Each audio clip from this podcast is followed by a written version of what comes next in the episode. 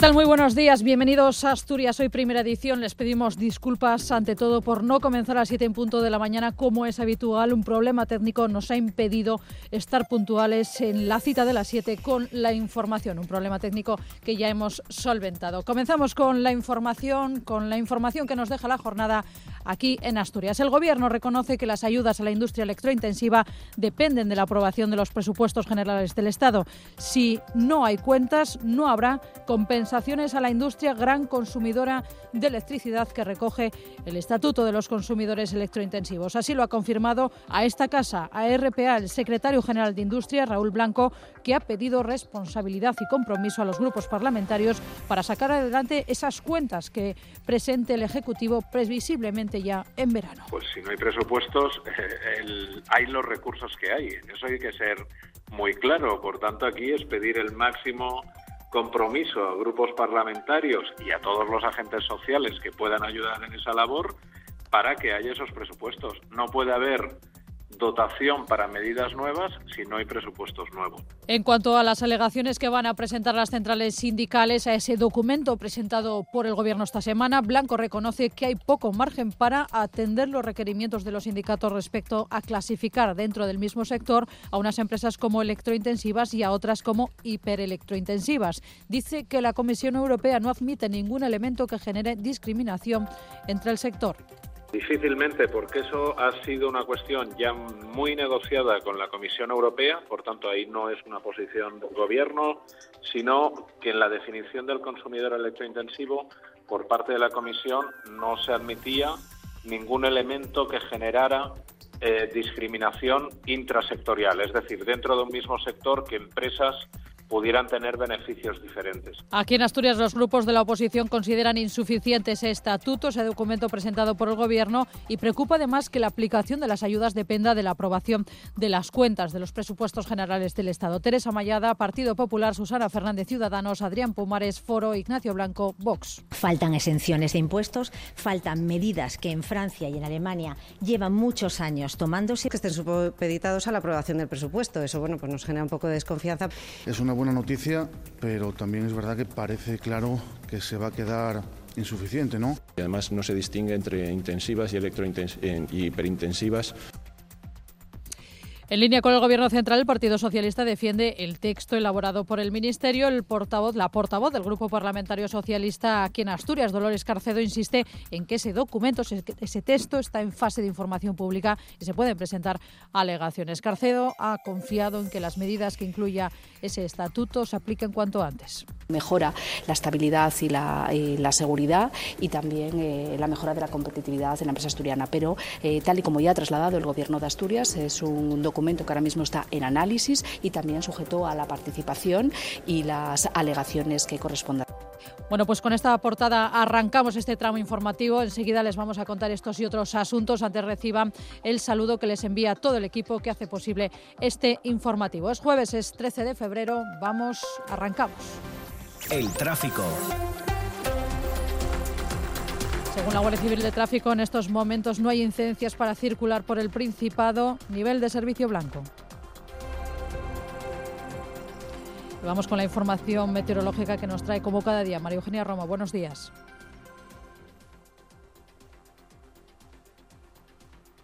Tenemos por delante un jueves entre nubes y claros, excepto en zonas del suroccidente donde esa nubosidad será algo más abundante, más compacta y donde se esperan algunas lluvias en general de carácter débil. Las temperaturas serán muy parecidas a las alcanzadas en el día de ayer. Hoy podremos alcanzar los 15-16 grados en algunos municipios asturianos. Por lo demás, el viento superará de componente suroeste, flojo en general, con rachas que nos espera que vayan a superar los 40 kilómetros hora. Componente suroeste por la mañana irá rolando a componente oeste por la tarde. En la mar, condiciones de fuerte marejada con mar de fondo del noroeste de 2 a 3 metros de altura. La baja mar tendrá lugar a las 13 y 51 y la pleamar a las 20.05. En toda Asturias, RPA 7 y 23 minutos de la mañana. El secretario general de Industria, Raúl Blanco, ha confirmado que la aplicación de los, mecanismos de compensación para las empresas grandes consumidoras de energía contemplados en el Estatuto de la eh, Industria Electrointensiva va a depender de la aprobación de los presupuestos generales del Estado. En una entrevista en RPA, Blanco también ha garantizado que no habrá agravios entre comunidades autónomas en la aplicación de ese estatuto, ya que todas las empresas podrán concurrir y beneficiarse en función de su consumo mientras cumplan los requisitos que exige el Raúl Blanco ha confirmado que el éxito del Estatuto del Consumidor Electrointensivo depende de la aprobación de los presupuestos generales del Estado. Por eso ha pedido compromiso a todos los grupos parlamentarios para ser capaces de sacar adelante las cuentas que presenta el Ejecutivo. Pues si no hay presupuestos, hay los recursos que hay. En eso hay que ser muy claro. Por tanto, aquí es pedir el máximo compromiso a grupos parlamentarios y a todos los agentes sociales que puedan ayudar en esa labor para que haya esos presupuestos. No puede haber dotación para medidas nuevas si no hay presupuestos nuevos. Blanco ha aprovechado además su intervención para responder algunas de las críticas que los agentes sociales han hecho al estatuto. Por ejemplo, considerando que el hecho de que solo 19 empresas de Asturias puedan beneficiarse de una medida a la que podrán acogerse más de 600 en todo el país no es un dato relevante, dice, porque todas podrán concurrir a las ayudas si están dentro de la categoría de consumidor electrointensivo no es un dato donde se incluya el tamaño, la importancia de las empresas. Y en este caso, aunque en Asturias hay 19 empresas, es sabido tanto por empresa, tanto por la patronal, sindicatos y, hombre, por supuesto por el gobierno, que hay empresas de absoluta relevancia no solo a nivel asturiano, sino en el conjunto de la industria nacional. Y, por tanto, van a ser beneficiarias en la proporción que les toque. El secretario general de Industria cree que el estatuto servirá para reducir ese diferencial que existe entre la tarifa eléctrica de España y la de países como Alemania o Francia gracias a los mecanismos compensatorios incluidos en el texto y a la tendencia de precios del mercado de la electricidad. La evolución del mercado de, la electricidad, vemos los precios del último trimestre que se sitúan en torno a 40 euros y, y los futuros que se sitúan también en, entre los 40 y 45 euros nos sitúan en un nivel de precio de origen de mercado similar al de Francia y Alemania. Por tanto, creemos que entre las dos entre las medidas y la tendencia de precios vamos a conseguir ese objetivo de reducir el diferencial con nuestros países homólogos los grupos parlamentarios de la oposición en la Junta General consideran que las medidas incluidas en el borrador del Estatuto del Consumidor Electrointensivo son insuficientes y poco ambiciosas para abordar la situación de la industria asturiana. Los partidos de derecha coinciden en que el paso que se da con este borrador es insuficiente y además desde algún grupo dicen que es discriminatorio para Asturias al no tener en cuenta las industrias hiperelectrointensivas. Reclaman una mayor reducción de tasas y lamentan que parte de la rebaja prevista quede vinculada a la negociación presupuestaria. Teresa Mayada, PP, Susana Fernández, Ciudadanos, Adrián Pumares, Foro e Ignacio Blanco, Vox. Pero desde luego Faltan exenciones de impuestos, faltan medidas que en Francia y en Alemania llevan muchos años tomándose. Que los, importes que están destinados para para compensar los costes indirectos por emisión de CO2 que estén supeditados a la aprobación del presupuesto. Eso bueno, pues nos genera un poco de desconfianza. Es una buena noticia, pero también es verdad que parece claro que se va a quedar insuficiente, ¿no? Además no se distingue entre intensivas y, y hiperintensivas y al final estas últimas, que son las que más peso tienen en nuestra economía, podrían salir perjudicadas. Podemos, por su parte, reclama medidas que aseguran más aún el mantenimiento del empleo. Desde Izquierda Unida confían en que la industria no salga perdiendo en el reparto de las mismas. Lorena Gil, Podemos, Ángela Ballina, Izquierda Unida. De manera general, creemos que este estatuto tiene que contener medidas que apuesten por la continuidad de la industria electrointensiva en Asturias, que apuesten por la calidad en el empleo que mm, hayan ampliado el número de industrias que se pueden acoger a esto, bueno, a nosotros no nos importa siempre y cuando nuestras industrias de verdad electrointensivas se vean beneficiadas. Y el Partido Socialista, que defiende el texto elaborado por el Gobierno central, insiste en que el documento está en fase de información pública y que se pueden presentar aún alegaciones. Dolores Carcedo, portavoz del Grupo Parlamentario Socialista. Es un documento importante para la industria que supone, pues, eh, o, hace o mejora la estabilidad y la, seguridad y también eh, la mejora de la competitividad en la empresa asturiana. Pero, eh, tal y como ya ha trasladado el Gobierno de Asturias, es un documento que ahora mismo está en análisis y también sujeto a la participación y y las alegaciones que correspondan. RPA, Asturias Hoy, primera edición. 7 y 28 minutos, la jueza del caso Ulla, trasladada al tribunal, traslada al Tribunal Superior de Justicia de Asturias la parte relativa a la cesión de los terrenos al Montepío. Pide que se trate como pieza separada, dejando como investigados a toda la corporación municipal de ayer en 2008, entre ellos a la diputada Teresa Mayada. Considera la magistrada que las actuaciones de la corporación vulneraron la legalidad al levantar los reparos puestos por los técnicos sin motivación alguna. Bueno, pues en un comunicado, Teresa Mayada ha asegurado que de los cuatro asuntos por los que está siendo investigada la corporación de ayer, la jueza solo indica su presunta participación en uno de ellos, en la cesión gratuita de esos terrenos del Montepío. Insiste además Teresa Mayada en que su votación a favor en el Pleno no era relevante para sacar adelante la propuesta de cesión que se trata de un acto administrativo de unos concejales que estaban en la oposición nuestra decisión no era relevante para sacar adelante esa cesión y, al fin y al cabo, como digo, estamos hablando, ahora sí lo podemos decir, de un acto exclusivamente administrativo eh, que es lo único que me afecta a mí y que afecta a los concejales de la oposición. Pues qué buena noticia que sabrá, sí, una sala cultural, el cine Fantasio, que vuelva esta sala de Navia a tener actividad. Es una gran noticia y lo vamos a contar aquí en la radio mía porque nos hace mucha, mucha ilusión. Aitana Castaño nos va a llevar por la calella, es nuestra periodista calellera. Los Migueles, Miguel Fernández y Miguel Trevín, también nos contarán cosas así interesantes. Y habrá más, música, noticias, historias, bueno, un poquitín de todo. La radio mía, tres horas de radio, aquí en RPA. Adiós. Asturias hoy. Continuamos en Asturias hoy a las siete y media de la mañana. Actualizamos toda la información en RPA. No habrá agravios entre comunidades. A la hora de beneficiarse de la rebaja en el precio de la luz que plantea el texto del Estatuto para la Industria Electrointensiva. Así lo confirmó este miércoles en declaraciones a esta casa el secretario general de Industria, Raúl Blanco. Insistió en que todas las empresas podrán concurrir y beneficiarse en función de su consumo mientras cumplan los requisitos que exige este texto. Sí, en este caso, aunque en Asturias hay 19 empresas, es sabido tanto por empresa, tanto por la patronal, sindicatos y, hombre, por supuesto por el Gobierno, que hay empresas de absoluta relevancia no solo a nivel asturiano, sino en el conjunto de la industria nacional. Y en la Junta, la oposición en bloque rechaza el estatuto por insuficiente para la industria asturiana. Sí, los partidos de la derecha coinciden en que el paso que se da con este borrador es insuficiente y discriminatorio para Asturias al no tener en cuenta a las industrias que ellos llaman hiperelectrointensivas. Reclaman una mayor reducción de tasas y lamentan que parte de la rebaja prevista quede vinculada a la negociación presupuestaria. Teresa Mayada, PP, Susana Fernández, Ciudadanos, Adrián Pumares, Foro e Ignacio Blanco, Vox. Pero desde luego Faltan exenciones de impuestos, faltan medidas que en Francia y en Alemania llevan muchos años tomándose. Que los, los importes que están destinados para para compensar los costes indirectos por emisión de CO2 que estén supeditados a la aprobación del presupuesto. Eso bueno, pues nos genera un poco de desconfianza.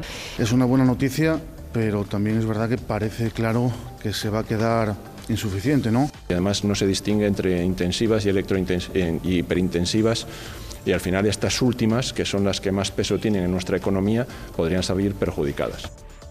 Y seguimos con más asuntos, más información sobre ese estatuto. Belarmino Feito no es partidario de subvencionar las aerolíneas. En declaraciones a RPA y ante la amenaza de Volotea de abandonar Asturias, el presidente de la patronal de FADE cree que la fórmula de las subvenciones para conseguir atraer más rutas desde el Principado no es ni rentable ni efectiva. Pide al Gobierno que se trabaje en un plan turístico que apueste a medio y largo plazo, que sea capaz de dar servicio a las empresas que se ubican en Asturias como a las que trabajan fuera normalmente no hay una estabilidad en una compañía que vuele porque mm, tenga una subvención. Las compañías buscan líneas eh, rentables, eh, rentabilidad, y esto pasa por hacer una apuesta eh, firme a medio y largo plazo. Y los trabajadores de CENER han ratificado en el SASEC el acuerdo al que han llegado con la empresa. Finalmente, la empresa va a despedir a 18 empleados, son 10 menos de lo previsto. Las indemnizaciones serán de 29 días por año trabajado durante un máximo de 19 mensualidades. Se incorpora también una cláusula de subrogación. Alejandro Viciosa es el presidente del comité de empresa de CENER mejor valor que tiene el grupo CENER son sus trabajadores y lo han vuelto a demostrar. Son, sin duda, lo mejor que tiene esta empresa, sus trabajadores, y lo han demostrado con la unidad y la posibilidad de llegar a este acuerdo. Hacienda hace una llamada al diálogo para no llevar a los tribunales la devolución del IVA de 2017. La Consejería dice que sigue confiando en que el Gobierno estatal de marcha atrás y devuelva a Asturias los 75 millones que le corresponden de esa liquidación del IVA de 2017. Pero si finalmente no es así, ya se trabaja en el requerimiento previo para denunciar el impago. Una deuda, por cierto, que elevaría el déficit público de la Administración autonómica en unas tres décimas por encima del 0,1% del Producto Interior Bruto que tenía autorizado para este año. Ana Cárcava es la titular de Hacienda estamos haciendo análisis a partir de informes económicos, técnicos, jurídicos, para tomar la decisión que realmente sea la mejor para los intereses de Asturias y 2.500 núcleos de población de entre 10 y 50 habitantes se van a beneficiar de las deducciones fiscales en el Principado. Medidas orientadas para frenar la despoblación de la zona rural y que ayer fueron dadas a conocer en la Comisión de Hacienda. Para determinar estas zonas se han tenido en cuenta criterios como la de la población, su evolución, su densidad, el nivel de renta, la distribución por sexos, el envejecimiento, la estructura económica de los territorios e incluso la tipología del suelo. Beneficios fiscales que incluyen además deducciones de 100 euros por hijo a partir del segundo en la cuota autonómica del IRP 1.000 euros a los que inicien una actividad económica en la zona y un descuento en el bono de transporte y la juez del caso Ulla pide al Tribunal Superior de Justicia de Asturias que se ocupe de la investigación de Teresa Mayada y el resto de concejales del ayuntamiento de ayer. Sí, la juez ha trasladado a este tribunal la parte relativa a la cesión de los terrenos del Montepío. Pide que se trate como pieza separada, dejando como investigados a toda la corporación municipal de ayer en 2008, entre ellos a la diputada popular Teresa Mayada. Considera la magistrada que las actuaciones de la corporación sí vulneraron la legalidad al levantar los reparos puestos por los técnicos sin motivación alguna. Teresa Mayada ya ha respondido dice que de los cuatro asuntos por los que está siendo investigada la corporación de ayer, la jueza solo indica su presunta participación en uno de ellos, en la cesión gratuita de terrenos al Montepío. Que se trata de un acto administrativo de unos concejales que estaban en la oposición nuestra decisión no era relevante para sacar adelante esa cesión y al fin y al cabo, como digo, estamos hablando, ahora sí lo podemos decir, de un acto exclusivamente administrativo. Yo creo que ya lo, lo contestó. Y el alcalde de Oviedo asegura que va a cumplir con la ley democrática del Principado. El Ejecutivo Autonómico, recordamos, envió una carta a todos los consistorios asturianos para recordar que el plazo de esa ley de memoria histórica termina el próximo 9 de marzo. Ante este requerimiento, el equipo de gobierno de la capital va a retirar de la ciudad todos los símbolos de exaltación del franquismo o de carácter antidemocrático. Así lo manifestaba el alcalde Alfredo Cantelli. Yo creo que ya lo, contestó fenomenalmente, fenomenalmente la consejera. En Oviedo no hay problemas nunca cuando sea cumplir con la legalidad y vamos a estar ahí cumpliendo lo que hay que cumplir, sin ningún problema, con la, con la legalidad. Están escuchando Asturias Hoy Primera Edición.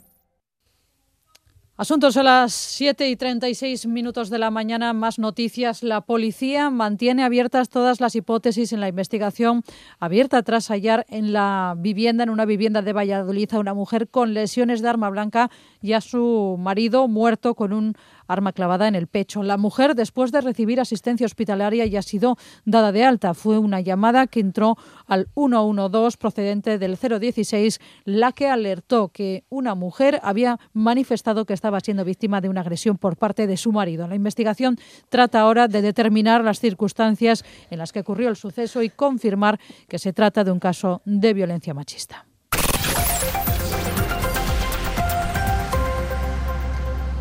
7 y 37, las organizaciones del Mobile World Congress han decidido cancelar el evento ante las bajas anunciadas a causa del coronavirus. La asociación responde de la organización del Congreso a través de un comunicado. Ha explicado que la preocupación global por el brote de la enfermedad hace imposible la celebración de este evento que está previsto que comenzase dentro de 10 días. Los 26 operadores móviles y principales compañías del sector que conforman GSMA, la mayor patronal de telecomunicaciones del mundo, han acordado seguir trabajando para la celebración de ese Congreso en 2021 y otras ediciones futuras. Cierra así la puerta a un posible aplazamiento y los organizadores han tomado esta decisión tras una reunión de carácter urgente que se celebraba este miércoles y que era convocada tras la ausencia de una treintena de empresas por el coronavirus. Deutsche Telekom, British Telecom, Vodafone, Orange y Nokia se habían sumado ayer a la larga lista de bajas. El coste de la cancelación podría suponer unos 500 millones y en torno a 14.000 puestos de trabajo. Horas antes de la cancelación, el ministro de Sanidad, Salvadorilla,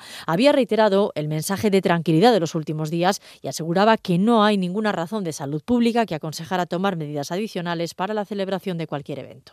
ninguna razón de salud pública nos aconseja tomar medidas adicionales respecto a ningún, insisto, acontecimiento, evento o actividad prevista ni en Barcelona, ni en Cataluña, ni en España. Desde el principio se han adoptado las medidas que había que adoptar. El mobile de este año estaba el mobile de este año estaba previsto del lunes 24 al jueves 27 de febrero en Barcelona y el Hospitalet, la GSMA, la patronal, preveía más de 110.000 asistentes de 200 países, un poco más que el récord de participación que ya tuvo lugar hace un año y un impacto económico de casi 500 millones en su decimoquinta edición en Barcelona. Y el grupo de españoles repatriados en Wuhan el pasado de Wuhan el pasado mes de enero recibirá hoy el alta médica tras dos semanas de cuarentena en el Hospital Gómez Ulla de Madrid. En este hospital, el director del Centro de Coordinación de Alertas y Emergencias, Fernando Simón, dará este jueves los detalles de la situación en España. Las autoridades sanitarias han confirmado hasta ahora dos contagios por el coronavirus en España, un ciudadano alemán en las Islas Canarias y un ciudadano británico en la isla de Mallorca. Ninguno de los repatriados ha presentado síntomas durante estos 14 días de cuarentena y todos han dado negativo en las sucesivas pruebas que se les han realizado para descartar un contagio por el coronavirus. El grupo, formado por una veintena de personas, llegó a Madrid el pasado 31 de enero en un avión fletado por Reino Unido y procedente de Wuhan tras aterrizar en la base militar de Torrejón de Ardoz, que fue trasladado hasta Gómezulla para pasar los 14 días de cuarentena que marcan los protocolos de seguridad. Durante estos días han hecho vida normal en el hospital, recibiendo incluso la visita de familiares y han sido sometidos a controles médicos periódicos que han demostrado la ausencia completa del virus. Por tanto, una vez que hoy finalice ese plazo de 14 días de cuarentena, serán dados de alta. En toda Asturias, RPA, RPA, la radio autonómica. El Gobierno tiene previsto aprobar antes del mes de abril una primera convocatoria de ayudas económicas para que los ayuntamientos puedan empezar a realizar exhumaciones en las fosas comunes de la guerra civil que aún quedan en España. El presidente del Gobierno, Pedro Sánchez, se refería en la sesión de control del Congreso, tras una pregunta de Esquerra, a la iniciativa de los socialistas para actualizar la actual ley de memoria histórica que presenta algunas lagunas. Además, el presidente también ha asegurado que se harán modificaciones en esa ley para acabar con los reconocimientos injustos como el del torturador Billy el Niño y se va a inyectar dinero a los ayuntamientos para los programas de sumación de fosas comunes donde se encuentran los represaliados del franquismo. El Gobierno de España va a volcar recursos económicos para poder eh, lograr la exhumación de los restos de esos seres queridos. Vamos a modificar y actualizar la Ley de Memoria Histórica precisamente porque hemos encontrado durante estos últimos años de aplicación que hay algunas lagunas que tenemos que corregir. Evidentemente, se ha suscitado en el Congreso de los Diputados y en particular en la mesa eh, aclaraciones sobre un expediente en concreto, en este caso del famoso Billy el Niño. Desde luego, el Gobierno de España lo que quiere es la mayor de las transparencias, la mayor de las reparaciones de la memoria y la justicia para las víctimas del franquismo. Y en ese sentido, eh, señor Rufián, haremos también modificaciones en la Ley de Memoria Democrática para acabar con los reconocimientos que injustamente también la democracia ha dado a personas vinculadas con el franquismo.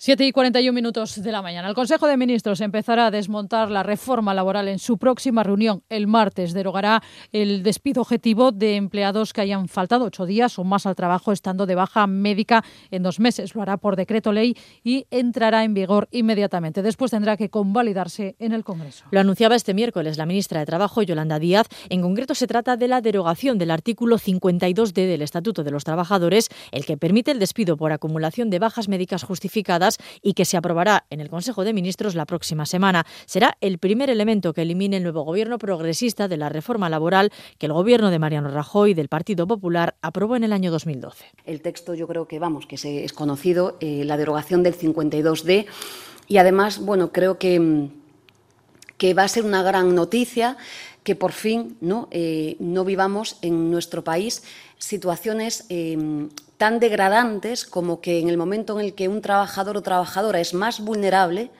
eh, pueda perder eh, lo más valioso que tiene, que es su puesto de trabajo. Además, la ministra de Trabajo también ha explicado que el desmontaje de la legislación laboral del Partido Popular se va a hacer en varias fases. Tras la primera etapa, la más urgente, se hará la derogación del despido por bajas médicas. Trabajo negociará de manera más sosegada otras cuestiones, como son la modificación unilateral de las condiciones del contrato por parte de la empresa. Y este jueves, la líder de Podemos Andalucía y destacada dirigente de anticapitalistas, Teresa Rodríguez, explicará más detalladamente por qué ha pactado con el secretario general de la formación Morada, Pablo Iglesias, su renuncia a liderar el partido en la tercera Asamblea Ciudadana que la formación celebrará el próximo mes de mayo. La coordinadora de Podemos en Andalucía y rostro visible de la corriente crítica anticapitalistas no aspirará a un nuevo mandato. Su rector ha rechazado, su sector, perdón, ha rechazado este último año la estrategia de Iglesias de pactar una coalición con el Partido Socialista. Ese ha sido para Teresa Rodríguez el detonante definitivo de la ruptura entre ambos. Como que no vamos a presentarnos en Andalucía, ni yo ni mi equipo, a la próxima Asamblea Ciudadana, entendiendo que desde nuestra discrepancia con la estrategia del Gobierno de coalición, pues debe dirigir la organización en Andalucía eh, un nuevo equipo que esté en sintonía con lo que han opinado tanto la dirección como la mayoría de los inscritos de esta organización de Podemos. Eh, respetando eh, esa decisión, no nos presentamos a esa Asamblea Ciudadana. La gaditana ha pactado con la dirección estatal de Podemos una salida pacífica de la Ejecutiva andaluza que a partir de la Asamblea de finales de mayo estará formada por un equipo más afín con la dirección estatal de Podemos. Ambos dirigentes comparecían ayer juntos para dar los primeros detalles del porqué de esa decisión y Pablo Iglesias le ha dicho a Teresa Rodríguez que no es un adiós, sino un hasta luego. Cuando un grupo de compañeros no está de acuerdo con una línea estratégica fundamental de su partido, no solamente es legítimo, sino que es lógico emprender otro camino. Pero comunicarlo así, de esta manera, creo que es un ejemplo de cómo se tienen que hacer las cosas bien, que por desgracia no ha sido habitual en, la izquierda y, y que yo valoro mucho. Pero entre los que defendemos la justicia social, aunque sea con estrategias diferentes, nunca hay un adiós, hay un hasta luego. RPA, Asturias Hoy, primera edición. El impago al Principado de los 75 millones procedentes de la liquidación del IVA de 2017 por el nuevo sistema de gestión de este impuesto elevaría el déficit público de la Administración autonómica en unas tres décimas por encima del 0,1% del PIB que tiene autorizado para este año, tiene marcado. Lo ha asegurado la consejera de Hacienda, Ana Cárcava, durante su comparecencia ante la comisión correspondiente de la Junta General. La consejera también ha anunciado que el Principado está trabajando ya en el requerimiento previo a la denuncia al Gobierno central por esos 75 millones de euros que adeuda a Asturias. No obstante, ha precisado que el Ejecutivo regional no descarta un acuerdo negociado. Estamos haciendo análisis a partir de informes económicos, técnicos, jurídicos, para tomar la decisión que realmente sea la mejor para los intereses de Asturias. Eso es actuar con responsabilidad. Lamento que eso no sea objeto de un titular tan grande como el que ustedes desean. Pero esa es nuestra responsabilidad y así lo estamos haciendo. El Principado estima en 2.500 núcleos de población de entre 10 y 50 habitantes se van a beneficiar de las deducciones fiscales orientadas a frenar la despoblación en la zona rural. La consejera de Hacienda ha dicho en la Junta que estas cifras son el resultado de tener en cuenta criterios económicos y demográficos. Ana Cárcava ha anunciado que la resolución de su consejería podrá ser modificada mediante alegaciones y ha recordado que la aplicación de esos beneficios fiscales será con efecto retroactivo al pasado 1 de enero. La Consejería de Hacienda ya ha establecido los criterios para delimitar las zonas que podrán acogerse a las deducciones fiscales orientadas a frenar la despoblación en el medio rural. Para determinar esas zonas se han tenido en cuenta criterios como la población total, su evolución, su densidad, el nivel de renta, la distribución por sexos, el envejecimiento, la estructura económica de los territorios e incluso la tipología del suelo. Una vez analizadas estas variables, el siguiente paso, explica Ana Cárcava, será determinar cuáles serán las zonas rurales susceptibles de esos beneficios fiscales. Eh, núcleos en los que la población, según datos del 2019, es igual o inferior a 10 habitantes, o núcleos en los que, situándose la población entre 10 y 50 habitantes, en el periodo comprendido entre 2000 y 2019 se ha producido una disminución en el número de habitantes igual o superior al 20%.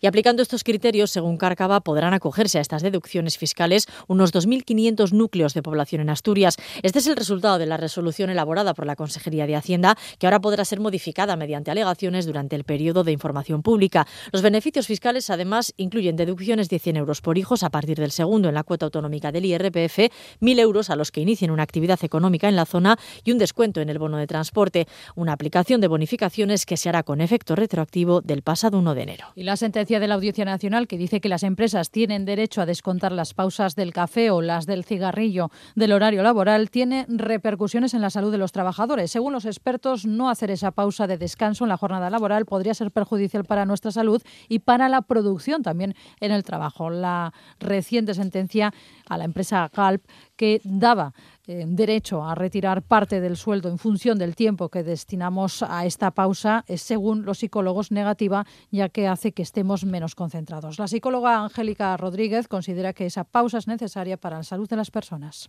Necesitamos cambiar el foco de atención, porque si no perdemos facultades, o sea, el trabajo se vuelve menos efectivo. Además, hay muchísimos estudios que lo dicen, que se pierde eficacia y productividad en el trabajo, porque la carga mental es menor y la fatiga no ataca tanto al trabajador. La ansiedad y la depresión en algunos casos están bastante unidos a la insatisfacción laboral y a todas estas consecuencias que tiene el tener una jornada laboral larga que genere fatiga y que genere una carga, de mental, una carga mental amplia. Bueno, pues a partir de las 8 vamos a tratar este asunto desde el ámbito jurídico. Tendremos con nosotros a una experta en Derecho del Trabajo. Agapito García Sánchez, el español que más debe Hacienda, se sienta hoy en el banquillo de los acusados en un juicio en la Audiencia Provincial de Madrid, donde el fiscal pedirá para el acusado cuatro años de prisión por un fraude de un millón y medio de euros en 2009. Según los datos aportados por la agencia tributaria en su lista de morosos, el 31 de diciembre de 2018, García Sánchez era la persona que más debía al erario público en España, con un total de 15.978.413 euros. El empresario está acusado de un delito contra la hacienda pública por defraudar 1.583.000 euros en concepto de IRPF en el año 2009. Además de la pena de cárcel, la Fiscalía pide que se le imponga una multa de 4.749.547 euros, el triple de lo defraudado, y que indemnice al erario público con un millón y medio de euros en concepto de responsabilidad civil. Y la Audiencia Nacional ha concedido 12 días de permiso de salida de la cárcel al expresidente de Bankia, Rodrigo Rato, por buen comportamiento. La decisión ha sido adoptada por el juez central de vigilancia penitenciaria, que ha acordado dos permisos de seis días para Rato, que cumple condena, recordamos, en la cárcel de Soto del Real. El exministro y expresidente del Fondo Monetario Internacional, en segundo grado penitenciario, cumple la condena de cuatro años y medio por el caso de las tarjetas Black en Bankia.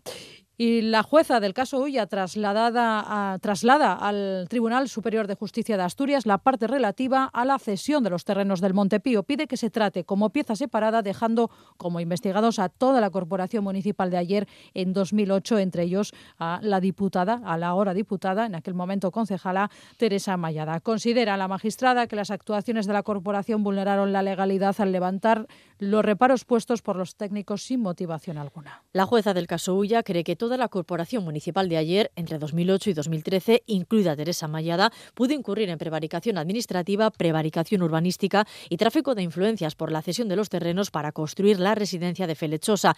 Pide al Tribunal Superior de Justicia de Asturias que lo investigue al estar Mayada forada por ser diputada. Bueno, pues Teresa Mayada ha señalado que de los cuatro asuntos que está investigando, está investigando esa, está investigada esa corporación de ayer, la jueza solo indica su presunta participación en uno de ellos, algo que Teresa Mayada se alegra. Insiste además en que su votación a favor en el Pleno no era relevante para sacar adelante la propuesta de cesión. Que se trata de un acto administrativo de unos concejales que estaban en la oposición nuestra decisión no era relevante para sacar adelante esa cesión y, al fin y al cabo, como digo, estamos hablando, ahora sí lo podemos decir, de un acto exclusivamente administrativo eh, que es lo único que me afecta a mí y que afecta a los concejales de la oposición. En Asturias hoy primera edición Deportes. Deportes que nos trae Diego Domínguez. Buenos días. ¿Qué tal? Buenos días. El comité de competición ha sancionado a Javi Rozada con tres partidos después de la expulsión del pasado domingo en Vallecas. Dos de ellos por la propia expulsión y uno por reiteración. Y es que hay que recordar que el entrenador azul ya había sido expulsado en el último partido de 2019 ante el Racing de Santander. En lo meramente deportivo, el Real Oviedo seguirá esta mañana preparando a puerta cerrada el choque del sábado a las seis y cuarto ante el Alcorcón con una cita importante para la que Rozada tiene la baja de Edu Cortina. La actualidad del Real Oviedo la analiza el Metaluning. Yo bien, no sé qué responder, todo fácil, porque compañeros buenos, entrenadores, confianza, tal, trabajamos y entre nosotros relaciones buenas. Un poco perdí tiempo de jugar, sí, y ahora con confianza de mister, puedo mostrar lo que valgo y quiero ayudar al equipo y seguir creciendo. Estamos preparando para cada partido, son todos muy importantes porque tenemos que sumar en cada partido puntos. Intentamos sumar tres, pero sale lo que sale. Falta un poco dejar portería a cero, porque paradas son buenas, claro, pero si pararía también penalti, ayudaría más al equipo. Cinco partidos me ayudaron bastante, pero claro que yo creo que puedo más. Puedo hacer más, puedo hacer mejor. Yo, yo no salgo de casa mucho, ¿eh? por eso. Sí, sí, está muy perfecto, está muy perfecto, perfecto. Nos gusta aquí muchísimo, ¿verdad? Muy buen sitio.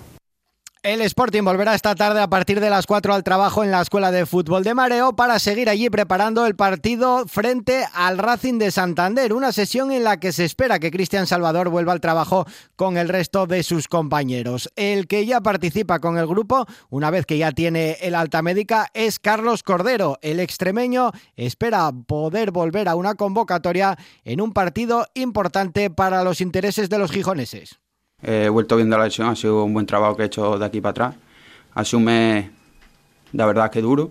Con el rastrador he trabajado bien y físicamente la verdad que estoy al 100%. Yo llevo aquí ya, este es el cuarto año. Eh, la Mareona yo, yo creo que nunca nos ha dejado solos, siempre nos ha acompañado en los buenos y en los malos momentos y la verdad que le, tenemos que agradecer a la afición por, por esa gente que va a ir a, Santander. Es un partido que tenemos la obligación de ganar, tenemos que ganar sí o sí. Sabemos la situación que hay, pero la tenemos que sacar hacia adelante por nosotros y por la afición.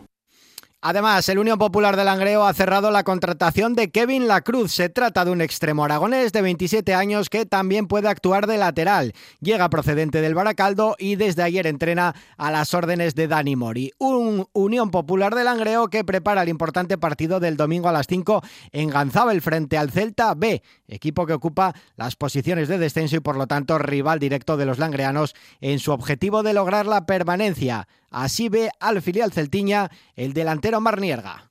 Lo vimos en la ida, que es verdad que fue la primera victoria que conseguimos, pero te digo, resultado engañoso porque en cuanto a juego jugaron muy bien, tuvieron muchas ocasiones, eh, de hecho muy claras, y yo creo que, que es un equipo con aspecto ofensivo muy bueno, sobre todo Mano, que, que lleva muchos goles a P.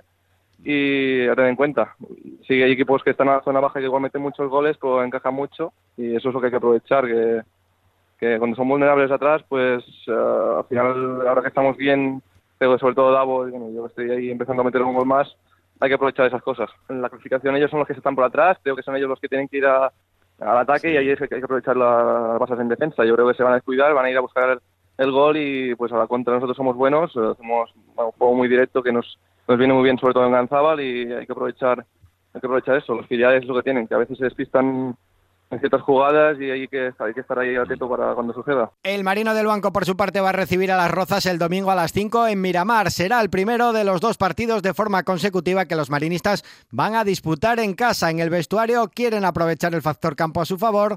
Escuchamos al central Adrián Trabanco. Bueno, yo creo que el equipo está demostrando que juega quien juegue con, con las bajas que tenemos, que está sacando o intentando sacar los partidos adelante, ¿no? Y ahora, bueno, estas dos semanas tenemos dos partidos en casa y bueno, esperamos como te he dicho antes, sacarlos adelante. Es una tónica de siempre aquí en casa, o sea, con, con barro que, que da lluvia para estos días y lo de siempre, ¿no? Eh, partido trabado con pocas ocasiones y, y a la, la, mínima ocasión que tenga cada equipo, pues para adentro, ¿no? El Sporting B tendrá el domingo en Boadilla a las 12 del mediodía ante el Internacional de Madrid un nuevo partido. Los rojiblancos, después de dos derrotas consecutivas, van a afrontar el primero de los dos choques consecutivos que van a jugar lejos de mareo. Y el Vetusta se enfrenta al Pontevedra en Pasarón, también el domingo a las 5, en un compromiso en el que los de Emilio Cañedo necesitan los tres puntos para abandonar las posiciones de peligro y también para romper una racha de tres empates consecutivos. Al margen del fútbol, el Liberbank Oviedo Baloncesto vuelve a estar en situación delicada después de la derrota cosechada ante el Forza Lleida. El sábado a las 8 a domicilio frente al Almarsa, los azules van a intentar sumar una victoria que les sirva para escalar posiciones en la clasificación.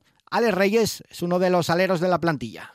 Dolido, tampoco nos tiene que afectar más de lo, de lo debido, es una derrota, sea el partido que, sea contra el rival que sea, así que nada, hay que pensar ahora en Almansa y en arreglar allí el fallo que tuvimos aquí. Ni tranquilos ni nerviosos, hay que estar en una situación de, yo diría, de tensión, pero la tensión lógica y normal de un equipo baloncesto. Eh, si quedasen tres jornadas para el final y estuviéramos ahí, pues eh, se notarían nervios. Pero bueno, sabemos que todavía quedan muchos partidos, podemos arreglar la situación y, y haciendo el trabajo como lo hemos estado haciendo esta semana, sabemos que bueno, eh, las victorias llegarán y oye, ojalá que dejemos de mirar a esa zona de abajo y poder mirar un poco más para arriba. Pablo Carreño fue el vencedor del duelo español de los octavos de final del torneo de Rotterdam, puntuable para la ATP tras imponerse a Roberto Bautista en tres sets por 6-4, 2-6 y 7-6. El asturiano se llevó un disputado duelo que no se decidió hasta la muerte súbita del último parcial. Y la Vuelta a Asturias 2020 presenta novedades en su recorrido. La ronda asturiana, que se disputará a comienzos del mes de mayo, concretamente del 1 al 3, vuelve a la costa tras varios años de ausencia. Una de sus etapas, concretamente la segunda, tendrá como punto de partida Candás, localidad que vuelve a coger la salida de una prueba profesional de ciclismo tras el de la Vuelta a España 2018. Esa etapa fue presentada en el día de ayer en el Ayuntamiento de Carreño Cristina Álvarez Mendo es la directora de la Ronda Asturiana. Nunca la Vuelta Ciclista Asturias ni ha llegado ni ha salido desde, desde Candás y para nosotros es, es muy importante, el, emplazamiento es, es, maravilloso, saldremos de, de aquí del puerto, estamos deseando que llegue el 2 de mayo, pues bueno, para que todo el mundo sea igual de bien acogido que nos están acogiendo nosotros todos los candasinos. En Asturias hoy primera edición Deportes. Habla con tu radio. Opina. Denuncia. Quéjate. Da ideas. Da noticias. Mándanos tus mensajes de voz por WhatsApp al 634-244-180 y habla con tu radio. Tus mensajes de voz por WhatsApp al 634-244-180. Infórmate en nuestra web. RPA, la radio de todos. La voz de todos.